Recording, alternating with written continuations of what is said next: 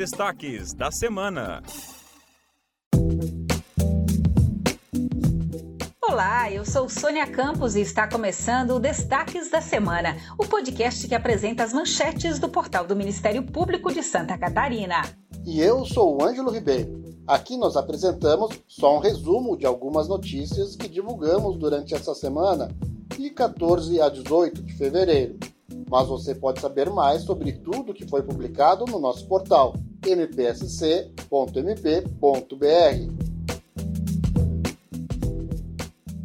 Abrindo o programa de hoje, atualizações sobre as reformas no mercado público de Florianópolis. Apesar do Corpo de Bombeiros ter concedido um alvará provisório para o funcionamento do ponto turístico, o MP ainda se preocupa com a segurança contra incêndios no local. Por isso, na última terça-feira, a 30 Promotoria de Justiça da capital promoveu uma vistoria no local para verificar a situação. Ouça o promotor de justiça Daniel Paladino.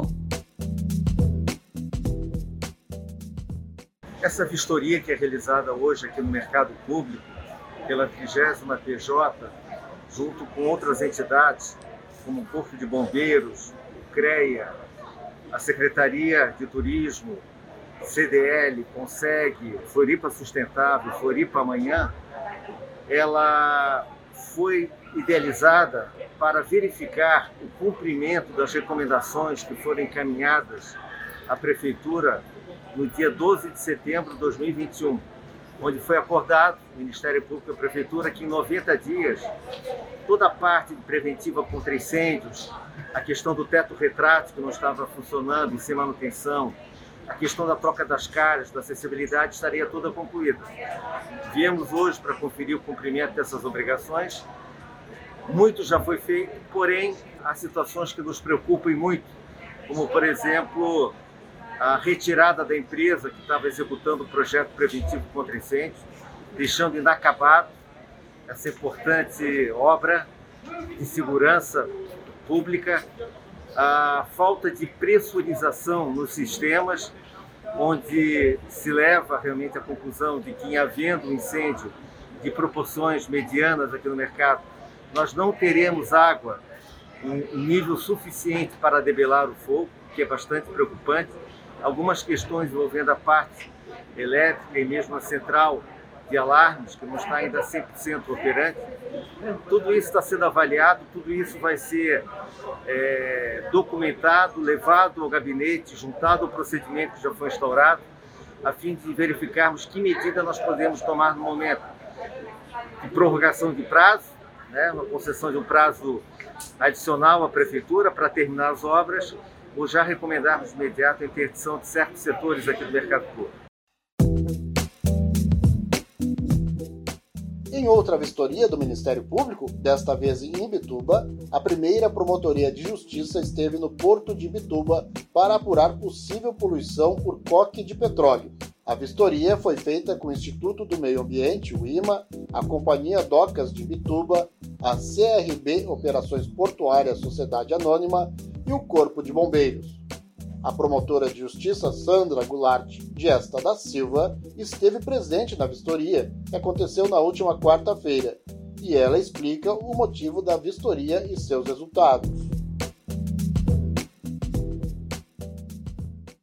Foi firmado um termo de ajustamento de condutas com uma das empresas operadoras do coque do petróleo no porto de Imbituba, e tinha o objetivo de compelir essa empresa a adotar todas as medidas necessárias para a eliminação da dispersão das partículas do coque na atmosfera. Foi então instaurado um procedimento administrativo para acompanhar o cumprimento dessas cláusulas, e hoje nós fizemos uma visita técnica nas dependências do Porto de Imbituba, juntamente com o IMA, é, advogados da empresa, representantes da SCPAR e da empresa CRB Operações Portuárias. Essa visita teve o objetivo de verificar se as medidas sugeridas pelo órgão ambiental foram implementadas e se estão sendo efetivas e suficientes para evitar a dispersão dessas partículas. Foi importante a visita também para entender todo o processo que envolve a operação do coque do petróleo, é, desde o descarregamento do navio até o terminal de armazenamento e transporte. Agora nós iremos aguardar o relatório do órgão ambiental para avaliar tecnicamente se as medidas implementadas até o momento já são suficientes ou se outras serão necessárias adotar.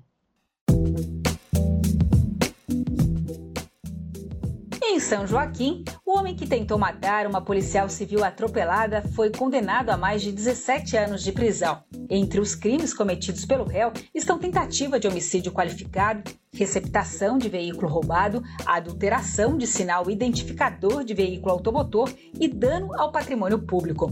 O promotor de justiça Christopher Augusto Danielski representou o Ministério Público no julgamento e fala sobre o caso. Na última sexta-feira, dia 11 de fevereiro de 2022, o Tribunal do Júri da Comarca de São Joaquim procedeu ao julgamento de Diego Pereira de Souza, acusado de tentar tirar a vida da policial civil que labora nessa comarca, por ocasião de uma abordagem policial, no momento em que direcionou o veículo em desfavor da agente do Estado, vindo a causar lesões.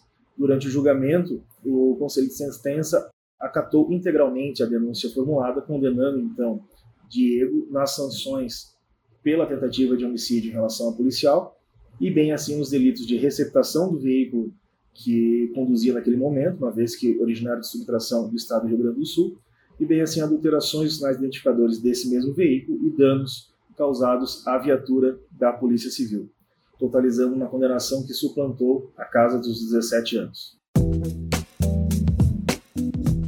Nesta semana, a Comissão de Planejamento Estratégico do Conselho Nacional do Ministério Público, o CNMP, esteve na sede do Ministério Público Catarinense para apresentar projetos de sucesso na área da inovação digital. Nos dois dias de visita, a comissão conheceu as ações inovadoras da instituição e divulgou o Planejamento Estratégico Nacional para o período de 2020 a 2029 que representa a definição de objetivos institucionais de médio e longo prazo. Para saber mais sobre a visita e conhecer os projetos do Ministério Público de Santa Catarina, acesse o nosso portal mpsc.mp.br.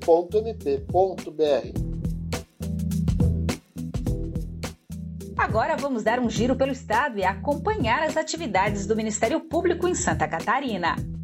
Em Paulo Lopes, o Ministério Público interveio o Instituto do Meio Ambiente, o IMA, cancelou a licença para obras do Grupo Agroland, Agroflorestal e Mecanismos de Desenvolvimento Limpo Limitada.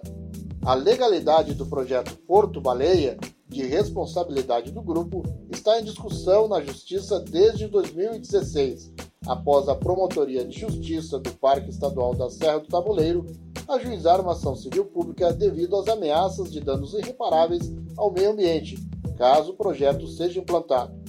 Durante o processo judicial, o IMA não deve conceder licenças ao empreendimento, mas apesar disso, o órgão ambiental havia permitido construção e reparos de cercas. A autorização foi revogada após o Ministério Público, alertado por moradores da região, notificar o órgão de fiscalização e licenciamento ambiental do Estado. No Oeste, o MP denunciou por homicídio qualificado o homem que teria simulado o suicídio da companheira para acobertar feminicídio em Palmitos. O crime ocorreu na noite de 13 de janeiro, no campo em que o casal morava e trabalhava. Para o Ministério Público, as apurações deixaram claro que as circunstâncias do assassinato configuram um homicídio com quatro qualificadoras: motivo torpe, asfixia, uso de meio que dificultou a defesa da vítima e feminicídio. Conforme constataram as investigações, o caseiro teria matado a sua ex-companheira motivado pelo sentimento de vingança por ela ter terminado o relacionamento amoroso entre eles e pelo sentimento de posse, o que caracteriza a qualificadora do motivo torpe. Já no litoral do estado, em Porto Belo, o Ministério Público obteve uma liminar para determinar medidas preventivas contra a dengue em um ferro velho local.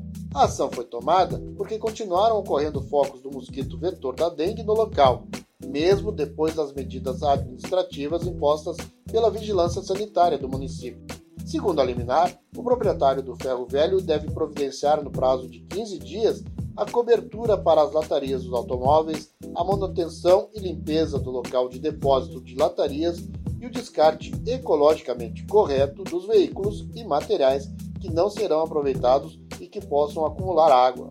Em caso de descumprimento, foi determinada a multa diária de mil reais e que o município de Porto Belo efetue, em prazo de 30 dias, a apreensão e correta destinação de todo e qualquer material existente no estabelecimento que esteja acumulando água e seja propício para o desenvolvimento de larvas do mosquito transmissor da dengue.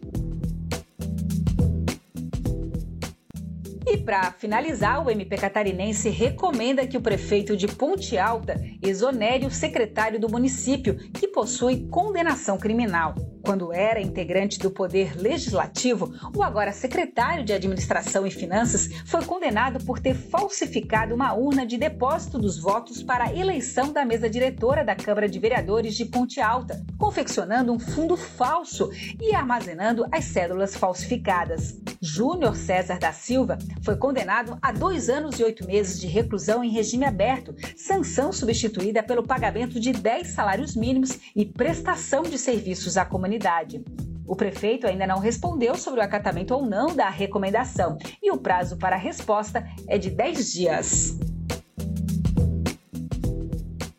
Assim chegamos ao final de mais um programa. Esta foi a edição dos destaques da semana de 14 a 18 de fevereiro do Ministério Público de Santa Catarina. Eu sou Sônia Campos. E eu sou Ângelo Ribeiro. Acompanhe o Ministério Público e mantenha-se informado sobre o nosso trabalho pelo Estado. Acesse o nosso portal e leia muitas outras notícias. mpsc.mp.br.